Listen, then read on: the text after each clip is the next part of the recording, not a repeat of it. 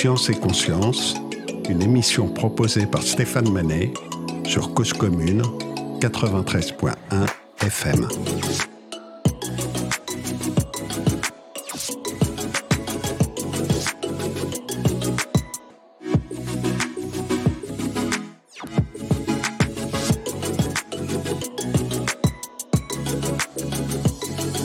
Il reste en chacun de nous des souvenirs, parfois douloureux, de grenouilles à disséquer, de produits scalaires de deux vecteurs ou de masses d'atomes à déterminer.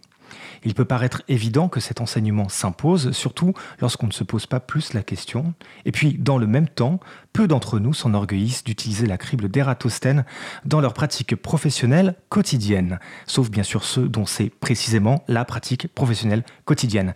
Quel rôle joue la science dans notre modèle éducatif? Est-ce qu'il s'agit d'emmagasiner du savoir et parfaire sa culture scientifique? Ou la science joue-t-elle un autre rôle, et notamment de développer de l'esprit critique? Par exemple. Inversement, l'éducation peut-elle participer et comment à l'essor des carrières scientifiques? Il y a une relation étroite entre ceux qui transmettent les connaissances et ceux qui la produisent, participant ainsi à la didactique et à la pédagogie, d'autant plus étroite que ces pratiques se nourrissent des sciences, de l'éducation, par exemple. Alors pour y voir plus clair, j'ai proposé à deux doctorants qui s'intéressent à la formation de l'esprit critique en éducation de nous éclairer.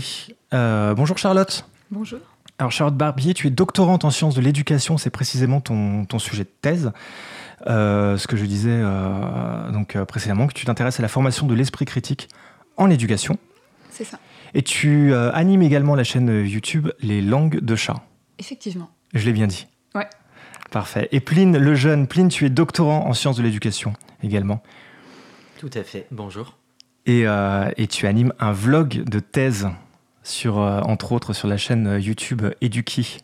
Entre autres choses, oui. Ouais, le vlog de thèse, c'est la, c'est la, c'est la dernière actualité. Tout à fait. Et avec Charlotte, euh, on est justement, et plein d'autres personnes, on est en train de produire l'actualité suivante qui concerne justement l'éducation à l'esprit critique à travers une série docu-fiction. Super. On peut la retrouver où?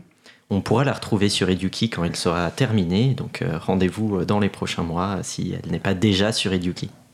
Ça marche. Donc YouTube, chaîne euh, Eduki, E-D-U-K-E-Y. Et, euh, et, donc euh, abonnez-vous, mettez la cloche pour y rater les prochaines vidéos, c'est ça? Exactement. On peut écouter un petit extrait? Avant de voir un peu plus en détail certaines langues de fiction, on va déterminer les critères nécessaires à l'obtention d'une langue fonctionnelle. D'abord, il nous faut une phonologie, c'est-à-dire un nombre limité de sons distincts qu'on va utiliser dans notre langue. Nos consonnes et nos voyelles, quoi. Maintenant qu'on a nos sons, on va pouvoir construire un minimum de vocabulaire. Mais ça ne suffit pas, il nous faut aussi savoir comment combiner nos mots pour former des phrases. Il nous faut donc une grammaire. Est-ce que notre langue utilise un genre pour les noms? Comment est-ce qu'on va former le pluriel? Est-ce qu'on va conjuguer nos verbes pour exprimer le temps? Aussi, il faut qu'on ait la possibilité de pouvoir créer de nouveaux mots afin de s'adapter aux nouveaux concepts ou bien nouveaux objets qui pourraient apparaître. Je me la joue un petit peu euh, placard à archives, euh, non? Effectivement, c'est une vidéo qui date euh, quand même de, je sais pas, 4-5 ans, je crois. donc parce qu'à ce moment-là, sur ma chaîne, je parlais beaucoup de sciences du langage, de linguistique, parce que ça a un peu suivi mon parcours universitaire. J'ai commencé par faire une licence de coréen et didactique des langues avant d'aller vers les sciences de l'éducation et aujourd'hui euh, la thèse en sciences de l'éducation. Et donc sur ma chaîne YouTube, on retrouve un peu mes intérêts euh, à travers les sujets que j'ai décidé de vulgariser. Donc euh, les sciences humaines évidemment, mais en, général. C'est ça. Donc ça c'est un, on est parti de la linguistique et ça s'est élargi sur les sciences sociales de façon générale, l'éducation, mais aussi la sociologie. Beaucoup plus dernièrement, ouais. Au gré de ce qui t'intéresse et au gré de, de, de, ce, que tu, ce que tu peux vulgariser, j'imagine. Oui, c'est ça. Est-ce qu'on peut découvrir euh, Pline le Jeune? Sur sa, chaîne YouTube. Salut, c'est la première vidéo d'une probablement longue série de vlogs autour de mon projet de thèse. Donc ça fait depuis septembre, là on est le 3 janvier quand j'enregistre. Et je me lance du coup pour le début d'une série où je vais pouvoir vous parler à la fois euh, de ce que c'est de faire une thèse en sciences de l'éducation, mais aussi plus particulièrement autour de mon sujet, les choses qui sont reliées à la formation des acteurs de l'éducation, en particulier des enseignants, mais aussi les questions de lien entre les recherches et les pratiques de terrain. C'est la première fois que je fais une thèse, c'est la première fois que je fais des vlogs de thèse, du coup euh, vos retours seront vraiment les bienvenus pour orienter un petit peu ce que vous avez envie d'entendre dans cette série. Et bah c'est parti Pline de jeune du coup, qu'on vient d'entendre sur Eduki, c'est nouveau pour toi de faire un vlog de thèse. C'est pas ce que tu faisais avant, tu faisais plus des interviews euh, je faisais, j'ai fait différentes choses, mais surtout euh, de la vulgarisation face caméra, comme euh, la plupart des youtubeurs, je pense. Mais je suis justement content d'explorer des nouveaux formats et de partager aussi le plaisir de faire une thèse et le déplaisir aussi à certains moments. Mais pour l'instant, c'est surtout le plaisir. Ah bon, j'allais dire, ouais, des plaisirs déjà Non, quand même. Non, en général, c'est plutôt la troisième année de thèse. Là, là, je suis un bébé thésard encore. Je suis en train de finir ma première année, tout va bien. D'accord. C'est la troisième année de thèse, euh, Charlotte, euh, de plaisir. Cette transition, là tu viens de m'offrir une perche. Elle n'a pas encore commencé, donc pour l'instant ça va. La troisième année. Ouais, la troisième année n'a pas encore commencé. Je suis encore en fin de deuxième année. Mais euh, pense qu'après, dans, dans, toute thèse, c'est aussi selon les, aléas du terrain, des données, etc. Par exemple, avec le Covid, on est beaucoup à avoir eu des, des remaniements de thèse pas toujours faciles à mettre en place. Mais bon, ça avance. Et j'ai l'impression que ça dépend aussi déjà du cadre dans lequel on fait sa thèse. Et j'en parle justement dans mes vlogs. Euh, le fait que j'ai des directeurs qui soient incroyables, euh, tant humainement qu'intellectuellement, ça m'aide beaucoup. Et je pense que ça va se passer dans de meilleures conditions que les personnes qui ne peuvent jamais parler à leur directeur, directrice de thèse, parce que, je sais pas, ils ou elles sont trop occupés.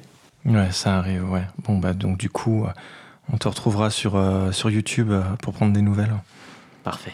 Alors du coup, comment ça se passe la relation entre euh, science et éducation euh, C'est du bon sens en fait. Si on invoque le fameux bon sens qu'on invoque euh, à toutes les sauces, on se dit bah oui, évidemment que les petites filles et les petits garçons doivent apprendre à utiliser un rapporteur, un compas et, ce genre de choses. Ça vient d'où d'enseigner la science, Charlotte, bah, en éducation? Ce qui est marrant, c'est qu'aujourd'hui, peut-être que ça ne semble être du bon sens, mais ça ne l'a pas toujours été. Et euh, ce qu'on voit, c'est que euh, l'enseignement des sciences s'est vraiment développé pendant le 19e siècle. Donc quand on a eu la mise en place de, des lois Jules Ferry, donc euh, l'école gratuite, obligatoire, laïque pour l'école primaire, qui était vraiment l'école du peuple et de la masse. Et aussi, on a à ce moment-là des lois pour le secondaire. Donc à ce moment-là, l'enseignement secondaire était vraiment distinct de l'enseignement primaire. C'était vraiment pour les élites et les plus riches. Et il était surtout réservé aux garçons. Et euh, c'est dans ces années-là aussi qu'on a commencé à ouvrir ces filières aux filles. Et au même moment, on est en pleine révolution industrielle, les sciences prennent de plus en plus de place, on a un peu une explosion des connaissances scientifiques, et donc on a un besoin aussi social que euh, les personnes en fait euh, soient formées aux sciences, comprennent ce que sont les sciences, mais également surtout les techniques. En fait, on a besoin de, de cadres par exemple, et donc on commence à mettre de plus en plus de sciences à l'école. Et ce qui est intéressant, c'est que même, euh, même ces sciences qu'on met ne sont pas les mêmes pour tous. Donc les sciences pour l'élite ne sont pas les sciences pour la masse, les sciences pour les femmes ne sont pas les sciences pour les hommes, et les sciences des ruraux ne sont pas les sciences qu'on va donner aux citadins. oui, alors, du coup, comment, excuse-moi, comment ça marche euh, euh, exactement? Parce que dire les sciences, mhm. comme ça, enfin, les sciences, ce sont des manières de, de, produire des connaissances. Par contre, celui qui décide de, des connaissances qui doivent être, euh, qui doivent être enseignés. Là, c'est une démarche différente et c'est plus une démarche euh, scientifique. Du coup, comment, comment ce choix s'opère? Donc, à, donc à l'époque, on avait euh, ce qu'on appelle le ministère de l'instruction publique, ce qui est devenu plus tard l'éducation nationale, où en fait on va avoir un ensemble de, décideurs, de politiques qui vont décider de, des programmes et de ce qui est le plus approprié pour les différents niveaux. Et, et, la logique, en fait, veut que ces enseignements scientifiques pour la masse puissent être utiles dans leur quotidien. Et donc, euh, ce qu'on va retrouver, par exemple, notamment à travers, euh, à travers l'étude des manuels qu'on va voir à l'époque, c'est que euh, les femmes, on va leur présenter les sciences en lien avec les arts ménagers. On va leur parler de, sciences dans le cadre, par exemple, de la chimie lorsqu'il faut laver le linge. Alors que euh, quand on est pour des garçons dans un milieu rural, là on va se dire que ce qui est important dans les sciences, c'est plutôt des connaissances qui vont être liées à l'agriculture et à comment bien faire pousser euh, certaines, euh, certaines plantes, ce genre de choses. Donc avec ce côté très, très utilitaire. Alors que pour l'élite, il y a un côté déjà beaucoup plus désintéressé, puisqu'il n'y avait que l'élite à l'époque qui, qui avait accès au baccalauréat. Et on avait donc le baccalauréat un peu général pour toutes les personnes qui voulaient le passer, et un baccalauréat scientifique qui était un peu une option. Et en passant ce baccalauréat scientifique, on pouvait alors avoir accès à des études supérieures scientifiques. Mais quand, je dis que c'est l'élite, c'était vraiment 2% euh, euh, de la population qui pouvait avoir accès euh, à ce genre d'études. Et là, on était vraiment dans cette logique à la fois de former des savants et des cadres et ce genre de choses. Et on peut faire une connexion aujourd'hui. Alors évidemment, je vais un petit peu vite parce que j'imagine qu'il y a eu des, des étapes euh, intermédiaires entre temps, mais est-ce qu'on peut faire euh, une connexion dans cette euh, approche utilitariste des sciences entre à l'époque et maintenant sachant que, mais évidemment, j'imagine que tu vas me dire que le, c'est pas le même utilitarisme et, ça, ça, se, ça se divise pas de la même manière, mais on peut, on peut faire un rapprochement? Bah, on retrouve un peu cette finalité. En fait, je dirais qu'aujourd'hui, on retrouve même presque trois finalités différentes de, des sciences à l'école, selon euh, le, on va dire le point de vue selon où on se place, mais également selon les niveaux. Donc à l'école primaire, ce sera peut-être pas euh, le même intérêt que celui qu'on va donner euh, au niveau du bac, par exemple. Donc on a le premier intérêt des sciences aujourd'hui qui serait bah, de comprendre le monde qui nous entoure, qui serait finalement une vision un petit peu humaniste d'une connaissance désintéressée, la connaissance pour elle-même et la beauté du savoir en quelque sorte. On a cette finalité qui est plus utilitariste lié à des questions sociales et économiques, d'un besoin pour la société de former euh, bah, des scientifiques, des savants, des ingénieurs, où là on le retrouve euh, dans la manière dont les matières scientifiques sont souvent des, matières qui classent, puisque euh, on va avoir les matières scientifiques qui vont être souvent considérées comme un peu plus légitimes socialement que des matières littéraires. On le retrouve d'ailleurs dans une blague, moi que j'avais en tout cas quand j'étais au lycée, qui était que euh, les, élèves en bac S inventent le carton, les élèves en STMG le construisent, les élèves en ES vont le vendre et les élèves en L dorment dedans. Voilà, donc des petites blagues comme ça qu'on va aller avoir euh, entre les filières et qui, en même temps, révèlent un peu cette hiérarchie euh, des, disciplines, des filières qu'on peut avoir et qui montrent un peu cette, suprématie des domaines scientifiques qui seraient réservés un peu aux meilleurs élèves et qui seraient les plus utiles. Et une troisième vision qu'on peut avoir, c'est une vision qui est plus euh, sur le côté démocratique, en se disant qu'aujourd'hui, on est dans une société où la place des sciences, la place des techniques est immense, et pour avoir des citoyens qui sont éclairés, qui peuvent prendre des décisions importantes pour aujourd'hui, mais aussi pour demain, euh, face à un ensemble de défis comme le, réchauffement climatique, eh bien, il faut comprendre ce que sont les sciences, il faut comprendre le type de savoir qui sont produits, et il faut pouvoir euh, aussi s'informer sur ce qu'elles font. Et donc, on retrouve ces trois visions un peu concurrentes au sein même de nos établissements aujourd'hui. Ah, concurrentes? On peut dire qu'elles sont. Enfin, quand je dis concurrentes, elles sont, elles sont aussi complémentaires, mais ce que je veux dire, c'est qu'on n'a pas une seule vision majoritaire de à quoi mhm. servirait l'enseignement scientifique.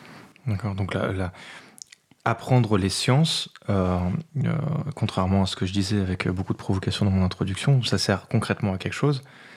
C'est-à-dire que même si on ne se sert pas d'un compas tous les jours, il y, a, quand même une utilité à, avoir des, connaissances scientifiques précises. C'est ça. Bah alors, il y a des.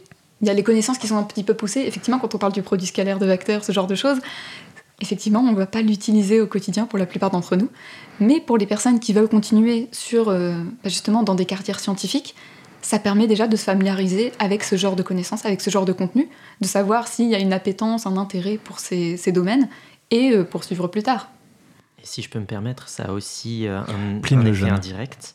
Euh, c'est-à-dire que on peut très bien avoir des connaissances qui sont apprises à l'école et qui vont ensuite se transférer dans une certaine mesure euh, par rapport à des situations de la vie de tous les jours. Si je prends l'exemple d'apprendre à lire un graphique, on l'a vu par exemple avec la crise sanitaire, mais aussi dans plein d'autres contextes, des questions sociales, socio-scientifiques, où on va avoir des experts qui nous présentent des chiffres, qui nous parlent de différents sujets, et où finalement, ben, le fait d'avoir pu, pour certaines personnes, apprendre lors de nos études à comprendre un graphe, comprendre les chiffres qui nous sont présentés, ça peut potentiellement nous aider aussi à faire preuve d'esprit critique et à remettre en question de manière euh, un petit peu poussée euh, ce qu'on nous présente comme étant euh, vrai dans les médias traditionnels.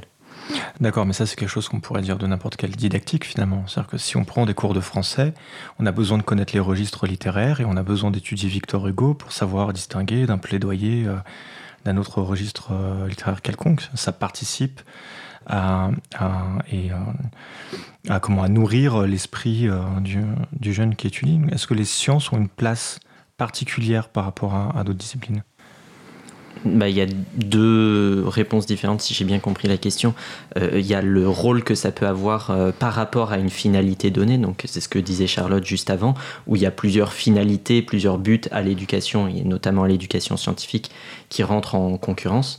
Et dans ce cadre-là, ben, on peut se dire qu'effectivement les objectifs d'une éducation scientifique vont être peut-être plus spécifique sur euh, l'utilité dans des contextes de formation ou justement le développement par exemple de l'esprit critique pour comprendre euh, des phénomènes de société où les sciences sont omniprésentes. Donc euh, ça, ça me semble être peut-être le, point principal. Ensuite, je ne sais pas dans quelle mesure la dimension didactique rentre en jeu euh, sur, ces questions-là.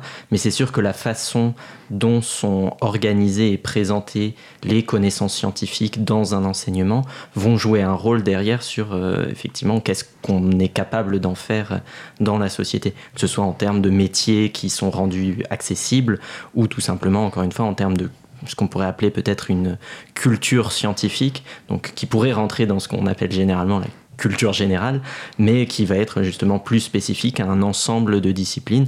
Et d'ailleurs, souvent, quand on parle de culture scientifique, on imagine plutôt de la physique, de la biologie, que euh, des sciences humaines et sociales, alors que pourtant, aujourd'hui, euh, elles ont une place aussi déterminante, mais qu'on va peut-être moins, facilement, en tout cas, en avoir une représentation comme étant des sciences. Oui, d'ailleurs, Charlotte, on peut faire un point carton. Euh, il y a donc le, bac S euh, construit le carton. Il était comment le, le bac euh, sciences humaines et sociales Je me souviens plus. Le bac ES, il le vend. Le bac ES vend le carton. Ouais. ça aussi, il est intéressant, tu vois. On, met en avant le, côté économique, mais le social, on l'oublie. Et d'ailleurs, sur cette place des sciences sociales à, l'école, elle est aussi intéressante, puisque au long de la scolarité obligatoire, euh, tout le monde va faire des mathématiques, va faire un peu de physique, de la chimie, de la biologie, de la géologie. Mais par exemple, de la sociologie, on peut passer totalement à côté. L'économie, pareil. La psychologie, n'en parlons pas. Donc il y a aussi des choix qui sont effectivement opérés, qui sont à la fois le produit d'une histoire, à la fois euh, de, notre système éducatif, qui sont aussi des choix politiques. Donc il y a un ensemble de, on va dire, de, à chaque fois de, petits rapports de force qui font qu'on a certaines matières et pas d'autres. On a aussi des matières qui sont un peu cachées dans d'autres. Euh, par exemple, j'avais discuté avec une doctorante qui étudiait la manière dont l'anthropologie peut être présente dans les cours d'histoire et de géographie on n'y pense pas forcément, mais en fait, dans les manuels d'histoire-géographie, on va parler des populations, on va parler de l'habitat, et donc, en fait, c'est des connaissances d'anthropologie qui sont là, mais qui ne sont pas identifiées en tant que telles. Et c'est intéressant, du coup, sur ce rapport aussi à la manière dont la science, les sciences, sont présentées dans le cadre scolaire, où très vite on associe science euh, bah, aux sciences dites dures, et les sciences humaines sont renvoyées du côté littéraire ou du côté économique, euh, en les mettant un petit peu de côté, donc c'est un, un petit peu embêtant. Et justement, pour rebondir sur le, sur la question juste avant, encore un autre aspect aussi qui est important dans toute cette éducation scientifique et cet enseignement des sciences, c'est toute la partie raisonnement. Donc peut-être qu'on ne se souviendra pas très bien de comment ça marche, les vecteurs, euh, des années après être passé dans le système scolaire, mais on peut dire ça de toute formation finalement. En fait, toute connaissance qu'on va nous présenter, qu'on va apprendre euh, à un moment de notre vie, si on la réutilise pas, on va l'oublier nécessairement. C'est la même chose pour les langues d'ailleurs. Mais ce qu'on va peut-être euh, développer, ça va être euh, bah, la capacité euh, d'apprentissage, de mémorisation, certaines manières de penser, certaines habiletés et certaines attitudes aussi. Par exemple, en science, une des choses qui peut être très intéressante à apprendre, c'est se mettre dans l'idée que, que finalement l'idée, l'opinion qu'on a en tête devient, dans le cadre scientifique, une hypothèse qu'on peut alors tester. Dire je ne reste plus sur simplement une opinion vague, etc. Et on se dit non, ok, comment est-ce que je vais trouver des indicateurs? Comment en fait on problématise? Comment est-ce que je vais transformer ça en une question, un ensemble de questions? Ensuite, euh, essayer de trouver des protocoles, des observations, des expériences qui peuvent me donner des indices sur ce que je viens d'avancer. Et ça, c'est quand même euh, une compétence qui me semble être extrêmement importante. Très bien. Alors, du coup, avant de rebondir sur, euh, sur ça, parce qu'effectivement, on commence à rentrer dans le, dans le, dur, mais je voudrais quand même poser la question avant à Pline le Jeune. Moi, j'aime bien l'école 1974. Pourquoi? Euh, bah, après, c'est difficile à expliquer. Ça tient vraiment à mes souvenirs d'enfance où, avec un, de mes amis d'enfance, on aimait beaucoup cette chanson et du coup, on la chante beaucoup. Et maintenant que j'ai commencé à m'intéresser à l'éducation, bah, ça reflète quelque chose de différent. Pour moi, c'est plus. Euh, je sais pas, un idéal peut-être à atteindre que les enfants aujourd'hui puissent chanter Moi j'aime bien l'école, alors que c'est pas du tout le discours qu'on entend si on demande aux enfants la plupart du temps. Euh, donc euh, oui, peut-être que c'est un, idéal à atteindre euh, collectivement dans notre société, que l'école soit vue comme un, espace euh, épanouissant, un lieu social où on peut voir ses amis, où on peut apprendre des choses qui nous intéressent et tout ça. Donc cette chanson, euh, j'espère qu'elle inspirera des enfants, même si elle est un petit peu passée de mode. Ah ben on l'espère, du coup on écoute Valia, moi j'aime bien l'école.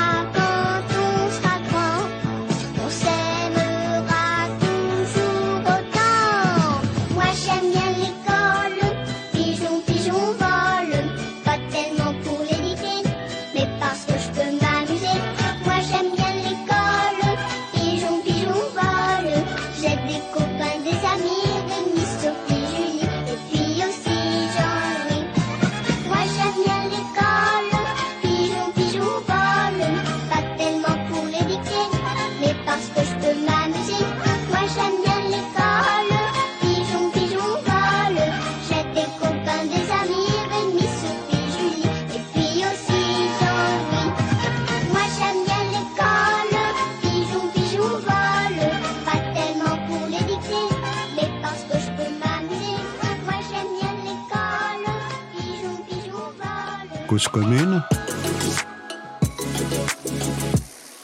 La voix des communs. Alors du coup, Charlotte, euh, juste avant euh, euh, d'écouter Valia, tu amenais le sujet de ce qui est à apprendre quand on apprend les sciences,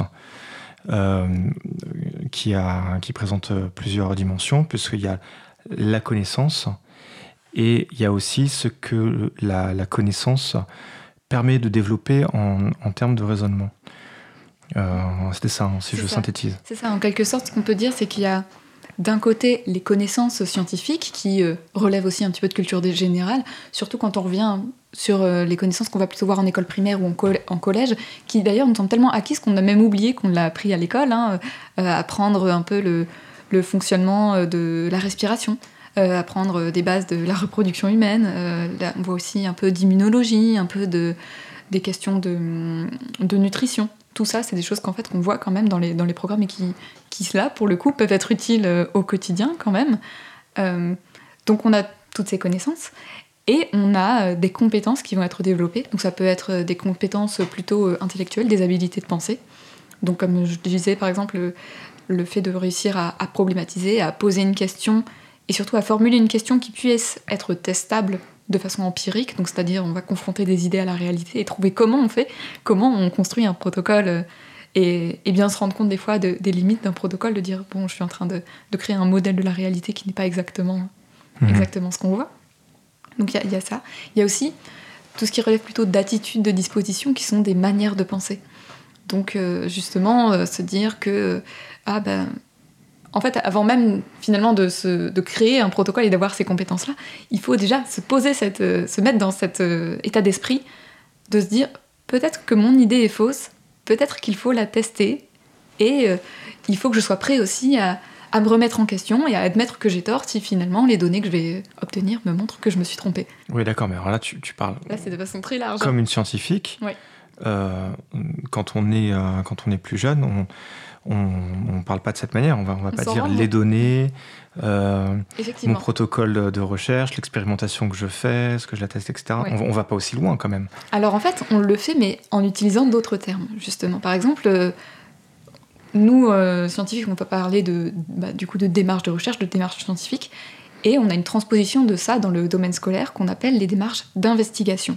Donc les enfants eux-mêmes n'entendent pas forcément ce terme, mais c'est euh, un mot que les enseignants connaissent bien, où en fait ce qu'on va faire, c'est plutôt les, mettre les mains dans le cambouis, justement. On va essayer de créer une situation un petit peu problème avec des enfants. Par exemple, euh, on leur fait se rendre compte que bah, l'eau, des fois, quand on la met au, congélateur, bah, elle devient dure, elle, ça devient de la glace, qu'elle peut devenir de la vapeur d'eau. On les met dans une situation où ils vont se confronter du coup à des choses qu'ils ont vues, et d'un coup questionner avec eux bah, qu'est-ce qui se passe, euh, à quel moment euh, est-ce que l'eau devient dure, est-ce que ça, c'est graduel, graduellement, est-ce que l'eau devient progressivement de plus en plus dure pour devenir de la glace? Souvent les idées, par exemple les enfants ont cette idée-là, et euh, en science, on, va leur montrer en classe de science que bah non, ça va se passer dès qu'on atteint Dès qu'on est vers 0 degré, en général, ça, se cristallise d'un coup. Et donc, on va pas utiliser ces mots-là, mais on va les forcer à donner leurs idées euh, préconçues, en général, ce qu'on appelle leur préconception. Essayer de réfléchir avec eux à qu'est-ce qu'on peut faire dans la classe pour essayer de tester. Plus on avance dans, les études, forcément, plus c'est complexe et plus on va leur donner d'autonomie pour faire ça. Hein. En, lycée, par exemple, il y, a des classes où de plus en plus, on va même laisser euh, les élèves décider d'eux-mêmes de, des produits dont ils vont avoir besoin. Par exemple, dans un cours de chimie, ça peut se faire, de leur dire, OK, vous avez tous ces instruments, tous ces outils euh, à disposition, débrouillez-vous.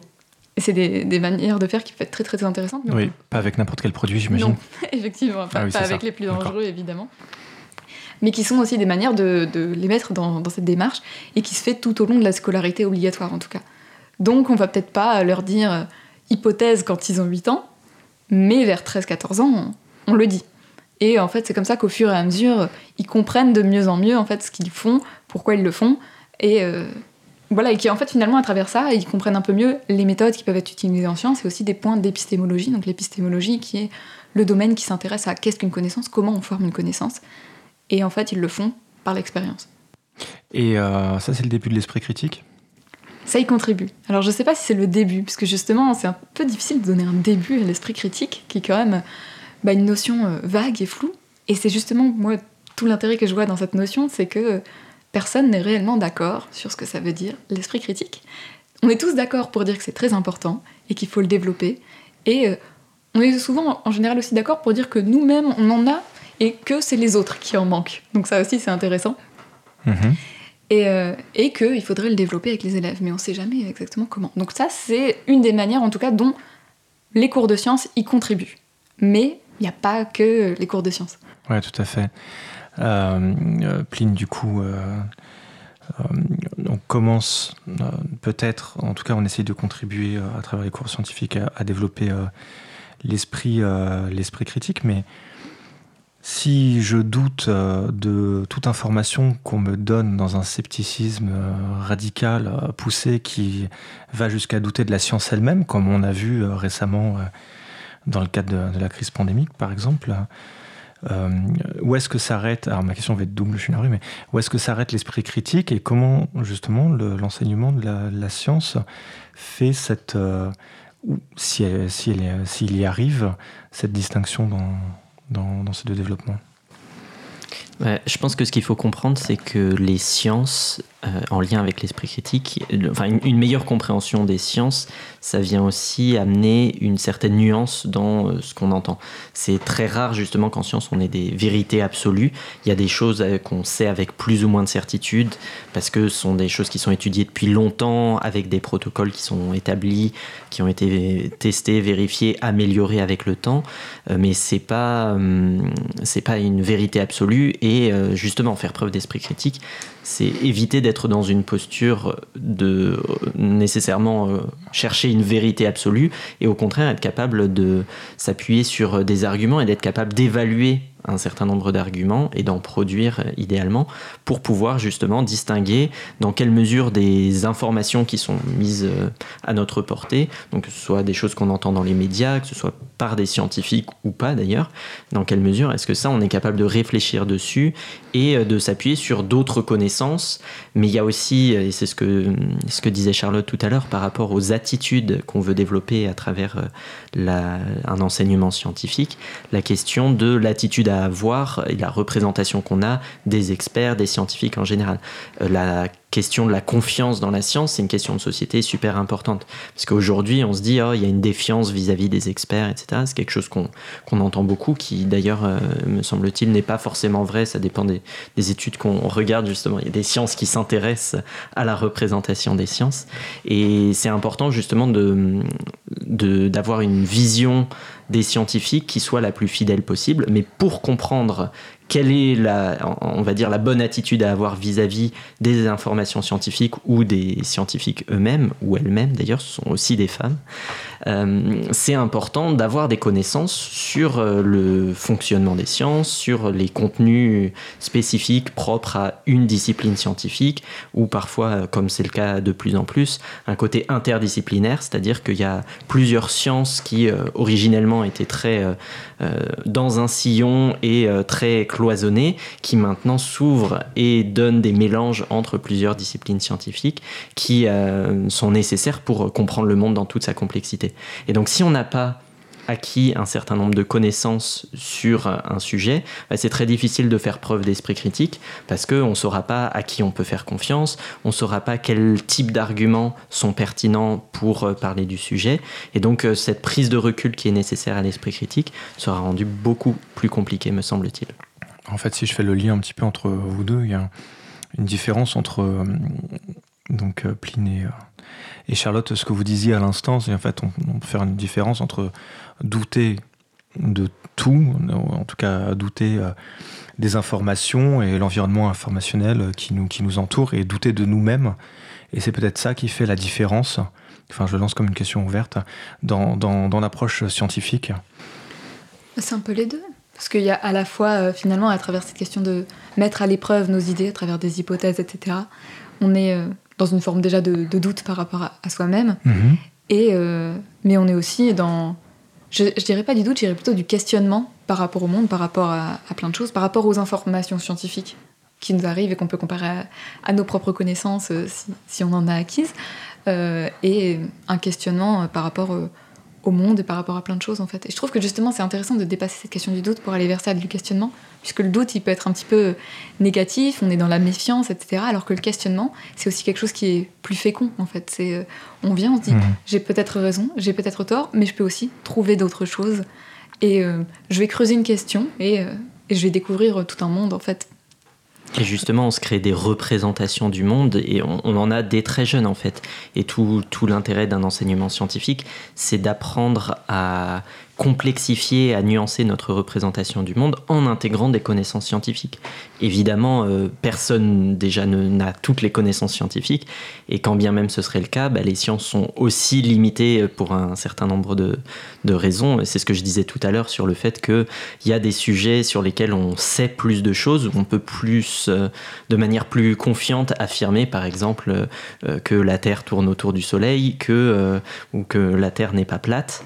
Donc ça sont des, des choses où on, a un très haut degré de certitude, alors qu'il y a des sujets beaucoup plus fins, par exemple en sciences humaines et sociales, où euh, la compréhension du cerveau et de notre apprentissage, ça, ça va être par exemple euh, encore un sujet foisonnant où il y a beaucoup de recherches qui sont faites et où on se pose encore des tas de questions et où la science n'a pas réponse à tout. Donc c'est important de ne pas non plus avoir des, des ambitions démesurées pour la science.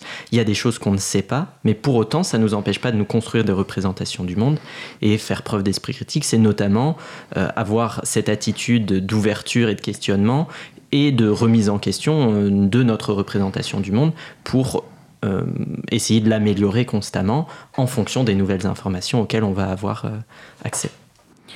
Alors, The Hoosier Got by Mr. A, il n'y a pas de transition. Je vois. C'était le choix de Charlotte, le choix musical. Je vous ai laissé euh, choisir. Et donc, du coup, euh, Goodbye, Mr. A, pourquoi? Alors, en fait, c'est un des membres du groupe The Hoosiers qui a écrit cette chanson lorsque un de ses enseignants est décédé. Donc, c'est pas très joyeux. Et donc, qui était apparemment un enseignant très strict, etc. Et donc, ce qu'il dit dans cette chanson, c'était que cet enseignant passait son temps à essayer de leur dire où est-ce qu'ils avaient tort, plutôt qu'essayer de, de comprendre et et d'être avec eux. Et donc je trouve que ça avait quand même un peu un, thème avec ces questions euh, d'éducation, etc. Et aussi parce qu'il y a une reprise de cette chanson sur une, chaîne YouTube que j'aime beaucoup qui s'appelle Philosophie Tube par euh, voilà, donc une, ancienne étudiante en philosophie qui s'appelle Abigail Thorne et elle a fait, euh, voilà, fait un ensemble de, vidéos qui sont extrêmement intéressantes justement. Par exemple, si on veut s'intéresser à bah, plein de sujets de, philosophie en lien avec son esprit critique, par exemple, ça peut être une bonne porte d'entrée aussi. Très bien, donc on invite euh, les auditeurs après cette émission euh, à aller visiter également euh, cette chaîne. Et donc, The Housers.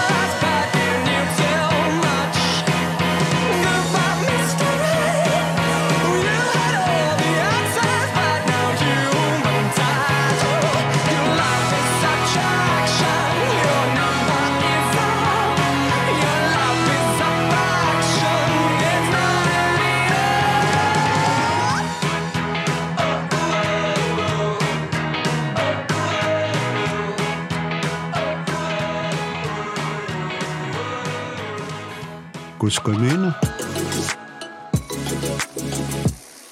La voix des communs. On disait à l'instant qu'il euh, y a une réflexion à avoir sur euh, l'état des connaissances, mais en fait, ce que, ce que j'entends dans ce que disait euh, Pline à l'instant, peut-être Charlotte, tu auras envie de réagir, c'est qu'il y a une, une, connexion très forte entre la science et la recherche, c'est-à-dire la science au sens où on s'accorde dans l'état des connaissances actuelles, on s'accorde à dire que, et donc dans ce cas-là, on engage une communauté scientifique, et la recherche qui est, qui est plutôt de dire, dans l'état des connaissances, nous nous demandons si, et là où on, engage euh, euh, une approche sans doute un petit peu euh, plus personnelle, voire même je me demande si, mhm. à partir des, des connaissances que j'arrive à, à, collecter. Donc en fait, il y a, il y a une connexion très forte, j'ai l'impression, dans, dans, ce qu'on dit entre, entre science et recherche, et quand on éduque aux, sciences, on éduque également à la recherche. Il y a un peu de ça. Bah, On essaye. On, essaye un peu tout ce qui est démarche d'investigation, c'est justement, euh, c'est un peu l'idée justement, c'est d'avoir transposé ces démarches de recherche dans un cadre scolaire, mais en même temps, c'est un peu un jeu de dupe parce qu'on sait que c'est pas la même chose. Parce que bah, dans un cadre de recherche, les questions elles nous viennent parce qu'on a des connaissances théoriques, parce qu'on a soi-même fait des expériences, des observations qui nous questionnent et qu'on a des points très précis qu'on veut creuser. Et c'est comme ça que viennent de nouvelles questions de recherche, que viennent de nouvelles hypothèses. Et quand on se lance dans un processus de recherche, eh ben, euh, souvent, on ne sait pas où est-ce qu'on va aller, on ne sait pas ce qu'on va découvrir. Il y a beaucoup d'allers-retours, euh, des hypothèses qui se ferment, des, hypothèses qui s'ouvrent. Euh, on est toujours nourri en permanence parce qu'on va lire en même temps plein de, recherches faites par d'autres personnes, des fois même dans d'autres domaines, mais qui ont un lien plus ou moins ténu avec ce qu'on est en train de faire. Donc ça part dans tous les sens, et c'est seulement à la fin, une fois qu'on a réussi à avoir des résultats intéressants, qu'on va vraiment écrire la science avec dans, un, dans, des, dans, des articles scientifiques qui paraissent très organisés, avec euh, une introduction, un état de la question, notre protocole, comment on arrive, euh, enfin comment on est arrivé à nos résultats, et ça paraît très clair, alors que ça représente pas vraiment ce qui s'est passé euh, dans la réalité des laboratoires. Et quand on essaye de, mettre, de transposer ça dans un cadre euh, scolaire, bah forcément c'est beaucoup plus compliqué parce qu'on sait où est-ce qu'on veut faire arriver les élèves. On essaye de viser des, des, notions, des théories qui sont au programme. Et donc on est obligé de créer des parcours un peu aménagés pour les amener là où on veut. Et donc c'est pour ça que c'est jamais exactement la même chose et qu'on ne peut pas être dans une véritable démarche de recherche avec des élèves dans un cadre scolaire parce qu'il y a toujours ce, cette question des, programmes et euh, du temps qui n'est pas infini. Et si on voulait vraiment laisser des élèves explorer euh, un peu dans tous les sens euh, pour les questions qui les intéressent, il faudrait beaucoup plus de temps. Quelque part, je pense qu'on pourrait dire que la science ou les sciences, l'idée qu'on en a, qu'on s'en fait, c'est souvent autour du résultat. C'est-à-dire, euh, on, efface un petit peu le processus, alors que justement, quand on parle de la recherche, c'est un peu la science qui est en train de se faire. Et comme le disait très bien Charlotte, euh, il y a une spécificité au contexte scolaire, mais ça peut être intéressant aussi de non seulement faire apprendre euh, les résultats de la recherche, donc ce qu'on appelle la science, les connaissances scientifiques, et d'autre part le processus, comme à travers la démarche d'investigation. Alors, euh, j'ai envie de revenir un petit peu à l'utilitarisme, puisque euh, on l'a passé, mais c'est intéressant de, de, revenir dessus à la fin pour euh, aborder une autre approche de, de l'utilitarisme, qui est celui de la science elle-même, c'est-à-dire l'utilité d'éduquer aux sciences pour la science, c'est-à-dire de participer à l'essor des carrières scientifiques euh, euh, donc déjà d'une part en général, et euh, sans doute aussi avoir une représentativité de, la population au sein des, personnes qui font la recherche. Pline, tu n'as pas envie de réagir. Je sens dans ton regard que tu lances des perches à, Charlotte. Ok, Bah, alors, sur le papier, effectivement, ça, paraît être un, objectif très noble et qui est d'ailleurs souvent mis en avant quand on parle de, des sciences dans le cadre scolaire qui, malheureusement, en fait, aujourd'hui, on n'arrive pas à l'atteindre. Euh, par exemple, on sait que, si je me souviens correctement, c'est 30% des filles qui, qui vont dans une filière générale qui choisissent d'aller vers les baccalauréats scientifiques. Donc baccalauréat scientifique qui aujourd'hui n'existe plus puisque le, on a une réforme, euh, une réforme du secondaire, donc maintenant c'est avec euh, des options, etc. et des spécialités, mais on a toujours plus ou moins un jeu dans les disciplines qui sont choisies qui font qu'en fait on recrée les anciennes filières. Mais bon, on sait que du coup, c'est euh, environ 30% des filles contre 40% des garçons. Donc déjà, dès ce niveau-là, on voit qu'il y en a moins. Et on utilise souvent la métaphore du tuyau percé, parce qu'en fait, on voit, c'est qu'au long des études, en lien avec les sciences, il y a de moins en moins de femmes. Comme si bah, elles étaient là dès le début, puis elles partent. Alors, euh, il y avait plusieurs hypothèses qui ont été données. Alors, il y a eu des hypothèses sur le fait que ce serait des différences de compétences cognitives, que les femmes, bah, elles penseraient de manière différente et elles n'arriveraient pas à faire des sciences. Sauf que bah, ça, ça ne marche pas. Euh, puisque bon, on a eu des grands scientifiques, on a eu aussi enfin, des scientifiques plus classiques, on va dire, pas que, pas que des femmes exceptionnelles, mais aussi juste des, scientifiques euh, classiques. Euh, parce que en fait on voit que cognitivement il y a très peu de différence finalement en fait entre ce que les compétences des garçons et des filles même des tâches qui par le passé semblaient être dues à des différences potentiellement biologiques en fait à partir du moment où on on entraînait les gens en fait à, faire certaines tâches, comme des tâches de rotation mentale, bah, en fait, on arrivait au même résultat dès qu'il y avait des questions d'entraînement. Donc, ça n'a pas l'air de venir de là. Donc, une deuxième, euh, idée qui était venue, c'était euh, qu'il y a peut-être simplement une question de préférence, de se dire peut-être que les filles n'aiment pas ça. Pourtant, à l'école primaire, c'est pas le cas. À l'école primaire, les, les, filles aiment tout autant euh, les sciences que les garçons. On se dit aussi, est-ce que c'est une question de performance? Les filles sont moins bonnes. Sauf qu'en fait, quand on regarde à tous les niveaux, jusqu'au niveau du bac, eh bien en fait, les filles sont légèrement meilleures que les garçons même en sciences. Donc on se dit, bah, il y, a quelque chose qui, qui passe pas en fait. Et donc, du coup, revient cette question des, préférences, et on se dit, bah, effectivement, en primaire, les filles, elles aiment bien les sciences tout autant que les garçons, et puis plus on avance, moins elles s'apprécient. Et donc euh, là, c'est plutôt en fait des, des recherches en, sociologie qui peuvent nous éclairer sur ce qui se passe à ce niveau-là, et ça va être en fait la manière dont les sciences vont être associées à certaines valeurs, à certaines attitudes, et même la manière dont on va se les représenter dans la, dans la vie sociale et même dans, dans, le monde scientifique, qui font que les filles en fait euh, sont exclues indirectement de ça, parce qu'elles vont avoir très peu de modèles en fait dans les milieux scientifiques auxquels se raccrocher, et en fait des modèles qui leur disent bah c'est aussi fait pour toi. Il n'y a pas que les femmes d'ailleurs qui en sont exclues.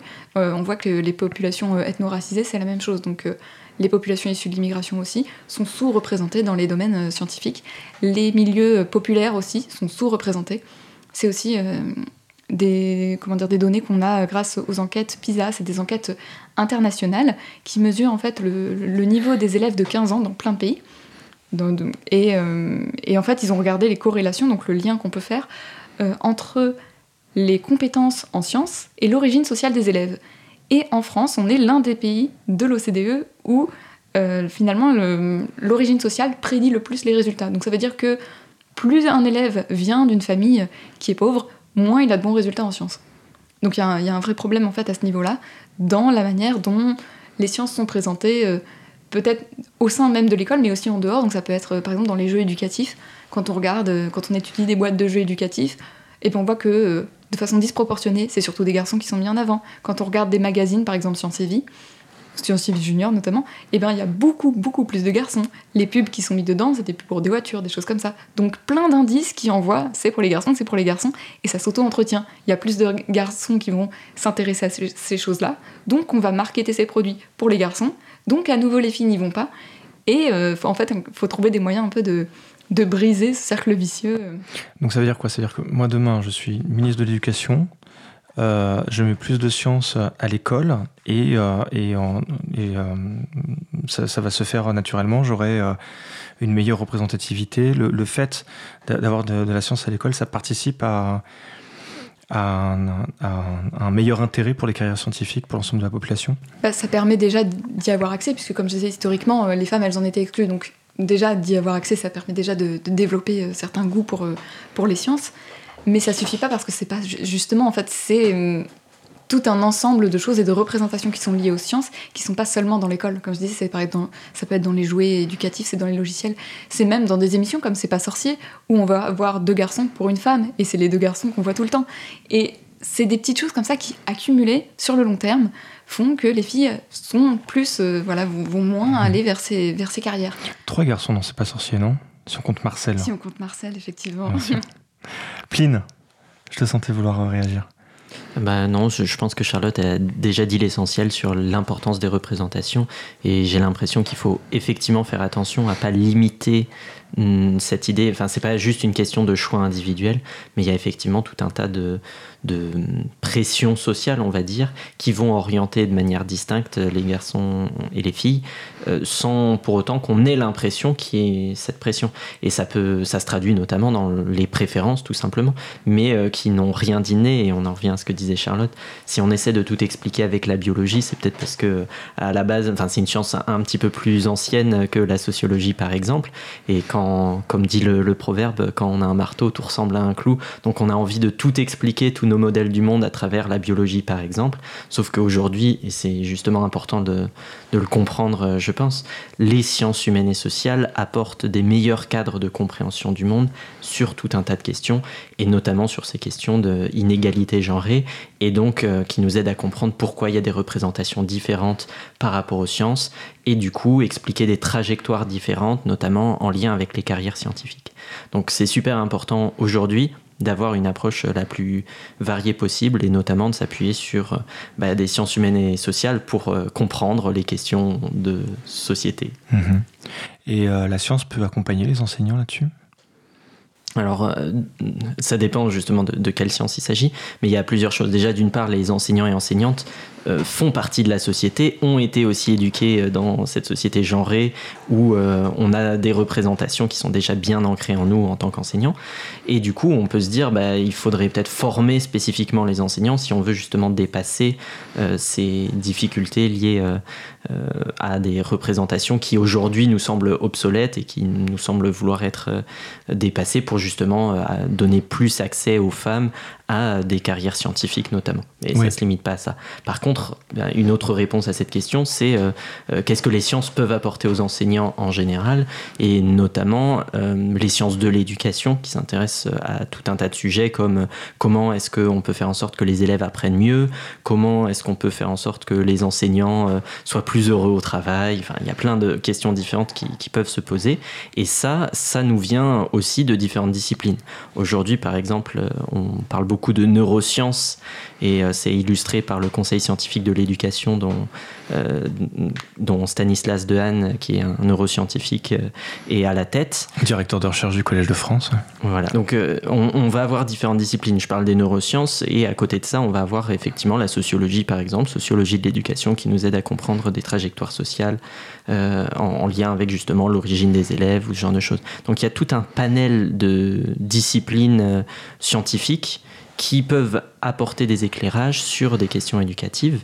Et notamment, on se pose aujourd'hui euh, la question de la formation, enfin pas juste aujourd'hui, c'est pas nouveau, mais la question de la formation des enseignants, que ce soit formation initiale, donc avant que les enseignants euh, entrent dans les classes, et ensuite la formation continue, donc une fois qu'on est prof, quelles formations sont accessibles pour qu'on puisse continuer à améliorer nos pratiques. Et du coup, moi, dans ma thèse, je m'intéresse particulièrement à ces liens entre euh, l'utilisation et la production des recherches par les enseignants euh, dans les approches qui sont aujourd'hui, en tout cas de plus en plus en vogue.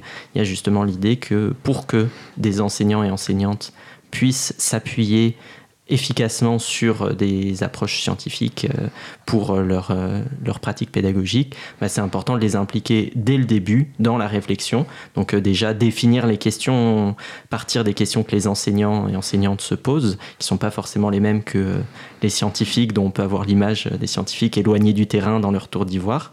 Du coup, là, le but, c'est de rapprocher les deux et euh, d'un autre côté euh, faire tout le processus de recherche donc euh, de, à, partir d'une question de recherche définir un protocole pour savoir comment on répond à cette question jusqu'à l'analyse de données qui auront été collectées soit par les profs soit par des chercheurs etc mais tout ce processus là prend du temps et un des gros points manquants aux enseignants en général, tous les professeurs le disent, ce qui leur manque c'est du temps. Donc là encore, ce sont des gros défis euh, pour le 21e siècle et je ne pense pas qu'on ait de solution parfaite. Euh, et en tout cas, ça va probablement demander des moyens. Donc euh, il y a des questions politiques derrière aussi. Un des phénomènes qu'on voit depuis quelques décennies, c'est un mouvement qui s'appelle Evidence-Based Education, donc qu'on peut traduire en français par l'éducation fondée sur les preuves ou les données probantes et c'est une approche de l'éducation qui se concentre sur les recherches qui vont pouvoir inspirer des pratiques éducatives plus efficaces, et efficaces au sens souvent d'améliorer l'apprentissage des élèves dans les disciplines scolaires déjà enseignées. Mais typiquement, des questions comme le développement de l'esprit critique, bah, comme on sait pas trop comment mesurer l'esprit critique ou que tout le monde est même pas d'accord sur ce que c'est, bah ça va pas forcément être une priorité. On pourrait citer aussi le développement de la créativité, de compétences prosociales chez les enfants. Voilà, il y a plein de choses qu'on peut développer et qui ne vont pas toutes dans la même direction. Et il y a justement ce mouvement-là qui euh, euh, fait un petit peu argument d'autorité dans plusieurs pays et qui est de plus en plus euh, mis en avant en France, comme justement étant la chose à développer. Et donc ça oriente les recherches qui sont produites en éducation, mais ça ne dit pas grand-chose finalement sur comment on peut tenir compte des valeurs de chaque enseignant-enseignante, comment est-ce qu'on peut faire en sorte que démocratiquement on puisse questionner les finalités de l'éducation, que ce soit en tant que parent, en tant qu'enseignant ou même en tant qu'élève. Quelle voix est-ce qu'on peut avoir euh, là-dedans? Oui, Charlotte. Je pense à un, exemple qui, peut être parlant, c'est par exemple sur les théories euh, de psychologie qu'on va utiliser en lien avec l'apprentissage. Euh, par exemple, une théorie d'apprentissage qui est un peu connue qui s'appelle le behaviorisme, en fait, qui consiste à s'appuyer sur des questions de stimulus-réponse. Donc, on pose une question, il faut donner la bonne réponse. C'est une, manière en fait de voir l'apprentissage en disant un bon apprentissage, c'est quand on, donne la bonne réponse au bon stimulé, on agit de la bonne manière dans le bon contexte. Bah, c'est une manière d'apprendre, effectivement, et qui peut être très utile dans certains cas. Par exemple, quand on veut apprendre du vocabulaire par cœur, bah, c'est des, bonnes manières de faire. Mais qui a des enjeux éthiques aussi derrière. En disant, bah, finalement, là, on ne demande pas vraiment de réfléchir. Et de, selon les questions qu'on va se poser, si on veut que, si on considère par exemple qu'un enseignement scientifique, un enseignement des sciences efficace, c'est des élèves qui ont retenu euh, par cœur des tas de connaissances scientifiques, mais qu'on se désintéresse derrière de savoir s'ils ont acquis cette attitude de questionnement, cette attitude euh, de remise en question de leur préconception, eh ben on, va passer à côté en fait parce qu'on s'est appuyé sur ce genre de théorie d'apprentissage et donc sur des théories qui en découlent, enfin pardon, des pédagogies qui en découlent. Alors qu'on a des pédagogies dites par exemple constructivistes ou socio-constructivistes, où là l'idée est beaucoup plus de voir les connaissances comme un, et oui, de voir l'apprentissage et les connaissances comme quelque chose qui se construit dans la tête des élèves ou qui se construit parfois en confrontant les idées des élèves entre eux. Donc le, ça, c'est plutôt le socio-constructivisme qui, du coup, n'a pas les mêmes conséquences euh, éthiques et les mêmes conséquences sur euh, ce que l'élève construit. D'accord, donc constructivisme, je construis mon propre savoir, et socio-constructivisme, la même chose en groupe. C'est ça. Et l'une des difficultés dans le développement de sciences pour l'éducation, quelles qu'en soient les disciplines d'origine, c'est justement de pouvoir tenir compte de ce genre de choses. Typiquement, si on cherche à faire une étude sur euh, l'apprentissage des mathématiques, ben, on va utiliser potentiellement un questionnaire ou un outil de mesure ou des observations, mais on va se concentrer justement sur euh, le progrès des élèves en mathématiques, par exemple, mais pas forcément toutes les autres dimensions euh, qui ont été quand même mises en jeu, comme Charlotte l'expliquait.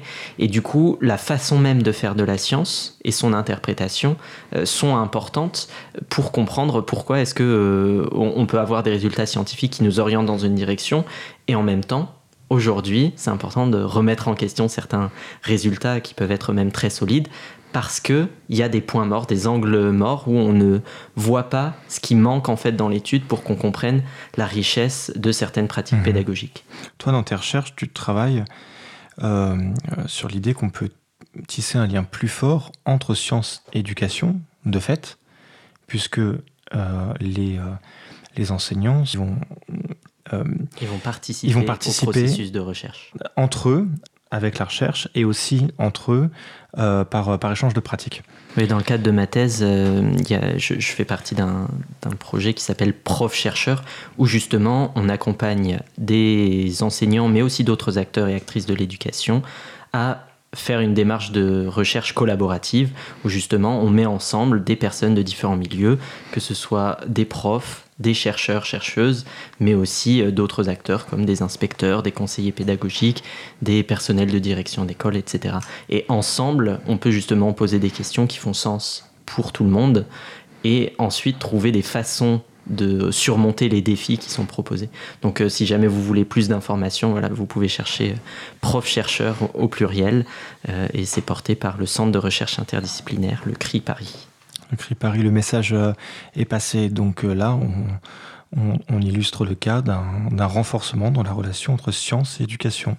C'est obligé ça, d'avoir un renforcement dans la relation science-éducation C'est inéluctable j'ai l'impression que oui, mais après je suis biaisé puisque moi je m'intéresse beaucoup à ça, donc il y a mes propres valeurs qui, qui rentrent en jeu forcément. Mais j'ai l'impression qu'en tout cas, euh, indépendamment du, milieu de l'éducation, le fait d'impliquer des non-chercheurs, donc des personnes qui ne sont pas des professionnels de la recherche, dans l'élaboration de recherche, c'est quelque chose qui se développe et qui, pour répondre à certaines questions, est primordial. Et aujourd'hui en éducation, faut pas oublier que les profs sont des gens très formés, très éduqués, euh, qui ont les compétences et notamment des compétences liées à la recherche, puisqu'aujourd'hui ça fait partie de leur formation. Donc euh, le fait de les inclure aujourd'hui, ça me semble complètement naturel et très souhaitable si justement on veut euh, faire en sorte qu'ils puissent se saisir davantage des sujets de recherche. Toi Charlotte, tu as travaillé là-dessus, mais différemment. Ouais, moi je me suis euh, plutôt intéressée euh, à la manière dont les enseignants voient l'esprit critique. Donc je suis encore sur, sur autre chose, je suis toujours en lien avec les, enseignants, mais de manière différente. Ou moi, euh, ce qui m'intéresse dans ma thèse, c'est bah, eux ce qu'ils entendent par esprit critique. Et du coup, il y a une, des fois des liens effectivement qui se font avec, avec la recherche, puisque j'ai des enseignants qui du coup vont s'intéresser à ce que font les recherches, parfois de manière vulgarisée. Donc plutôt qu'à avoir accès directement aux textes scientifiques, ce qui d'ailleurs est parfois même euh, physiquement pas facile parce que parfois il faut payer, il faut connaître les sites, etc. Ben, vont y avoir accès grâce à des sites de vulgarisation comme par exemple le site The Conversation, qui est un site où des chercheurs et chercheuses euh, viennent écrire des articles sous un format plutôt journalistique, donc vulgarisé et accessible à un maximum de personnes, ou euh, à travers euh, des émissions de radio, à travers de la vulgarisation sur Internet. Et ça leur permet en fait de se tenir des fois un petit peu à jour euh, sur certains sujets, sur certains domaines, parfois même de rencontrer des chercheurs de manière un peu informelle pour discuter. Et je trouvais ça extrêmement intéressant qu'il y ait en tout cas une, forme de, demande, en tout cas de, ce niveau-là, pour leur professionnalisation. Mais après, heureusement, on peut quand même éduquer même sans avoir toutes ces connaissances. Hein. Je veux dire, les parents en font l'expérience jour après jour. Il n'y a pas voilà, on peut éduquer même si euh, on n'a pas vraiment de connaissances spécialisées dans le domaine, mais forcément ça va aider beaucoup. Et surtout quand on pense à une, large, une, échelle plus large, comme par exemple quand on s'intéresse aux questions bah, d'inégalité face aux sciences, on est un peu obligé d'aller se poser ce, ce, genre de questions, de les étudier de façon rigoureuse, sinon on se retrouve dans des impasses, ou alors ça va être plein de bonnes volontés mais qui ne marchent pas. Un bon exemple d'ailleurs sur ça, sur l'éducation aux sciences et les choses qui marchent pas, euh, ça avait été des, beaucoup d'initiatives où on allait mettre en avant des femmes scientifiques. Où on s'est dit, ah bah les filles euh, vont pas assez dans les sciences, parce qu'il faut faire, il faut de la représentation. Mais qu'est-ce qu'on fait comme représentation? On leur montre des femmes qu'on va présenter comme exceptionnelles, en leur disant, regardez Marie Curie. Dire, oui, mais il y en a combien? Marie Curie, il y en a une ou, ou d'autres, voilà, ou, des fois d'autres noms, Ada Lovelace, mais ça se compte sur les doigts d'une main, et elles sont toujours présentées comme des femmes ayant eu un destin exceptionnel, une intelligence exceptionnelle, et du coup, on, retombait dans le même travers en disant oui, regardez, il y a des femmes, mais c'est pas n'importe lesquelles. Et donc, du coup, ça renvoie le même message aux femmes de oui, une femme peut faire des sciences, mais pas n'importe quelle femme. Faut quand même qu'elle soit vraiment très très forte. Et donc, c'était la, bonne volonté, mais qui, euh, qui retombait dans le même problème. Et c'est, à mon avis, pour ça aussi qu'on a besoin de recherche là-dessus pour éviter ces, fausses bonnes idées en quelque sorte. C'est-à-dire que ça induit un biais en fait où il faut déjà avoir une estime de soi assez forte en tant que femme pour pouvoir continuer dans la science. C'est ça. Justement en montrant des, carrières euh, féminines scientifiques. C'est ça. Alors que les garçons en fait ont plein de finalement eux de comment dire, de, représentations différentes. On le voit d'ailleurs aussi dans les dessins animés pour enfants, euh, dans le stéréotype du scientifique qui est mis en avant, qui est quasiment toujours un homme blanc, avec des lunettes, souvent le crâne dégarni, euh, et de dire, il y a comme s'il y avait un seul modèle de, un peu de, scientifique, et c'est aussi du coup tout l'intérêt en fait d'essayer de déconstruire ce modèle unique pour dire que bah non, là où le scientifique, bah, il peut être grand, il peut être petit, euh, il n'a pas forcément une blouse blanche, euh, c'est pas, pas forcément quelqu'un qui est torturé, qui est un savant fou, c'est pas non plus toujours des personnes qui sont, qui sont de grands génies, en fait, des fois c'est juste des personnes qui, qui ont en fait un intérêt et une curiosité euh, pour un domaine et qui ont poursuivi dedans en fait tout C'est un travail. C'est un travail, voilà. Un métier, une profession. C'est ça. Et qui du coup est accessible normalement, euh, voilà, à, peu près tout le monde si euh, si on s'en donne les moyens, si si on y est encouragé aussi. Alors si jamais il y a des enseignants qui nous écoutent qui ont envie de ressources de vulgarisation scientifique, peut-être qu'ils nous ont découvert via café-science.org sur lequel cette euh, émission est référencée, mais peut-être pas. Et donc, du coup, ils pourront également nous, y retrouver. Euh, voilà, l'adresse est donnée sur laquelle ils retrouveront des ressources. Alors, évidemment, pas que cette émission, plein, plein d'émissions, euh, des billets de blog, des vidéos YouTube et, et, des podcasts, et notamment des ressources pour expliquer la pandémie. Il y a un onglet spécial qui a été créé pour ça. Merci beaucoup. Bah, merci à toi pour l'invitation. Merci beaucoup. Avec, euh, avec plaisir. Donc c'était Science et Conscience. Merci aux auditeurs qui nous suivent sur Cause Commune 93.fm et sur toutes les plateformes de podcast. La meilleure façon de nous soutenir, bah, c'est de partager euh, cette émission sur les réseaux sociaux. Et merci beaucoup donc à Charlotte Barbier et Pline Le Jeune. Je rappelle vos chaînes YouTube respectives.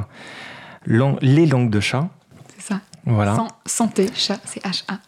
Un jeu de mots euh, sur ton prénom et c'est au pluriel, c'est important. Euh, et, donc, Pline le, jeune, on te retrouve sur euh, Eduki qui comme une clé. Edu comme éducation et K-E-Y comme clé en anglais, effectivement. Ouais. Eh ben, on vous retrouve euh, donc du coup sur YouTube avec plaisir. Merci à vous. Merci beaucoup. Abonnez-vous, mettez la cloche. Voilà, tout ça.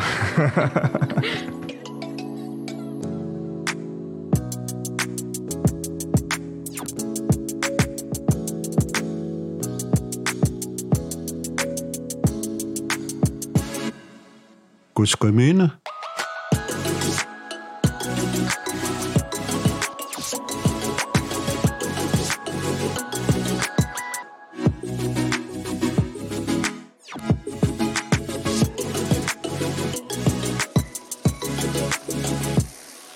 La voix des communs.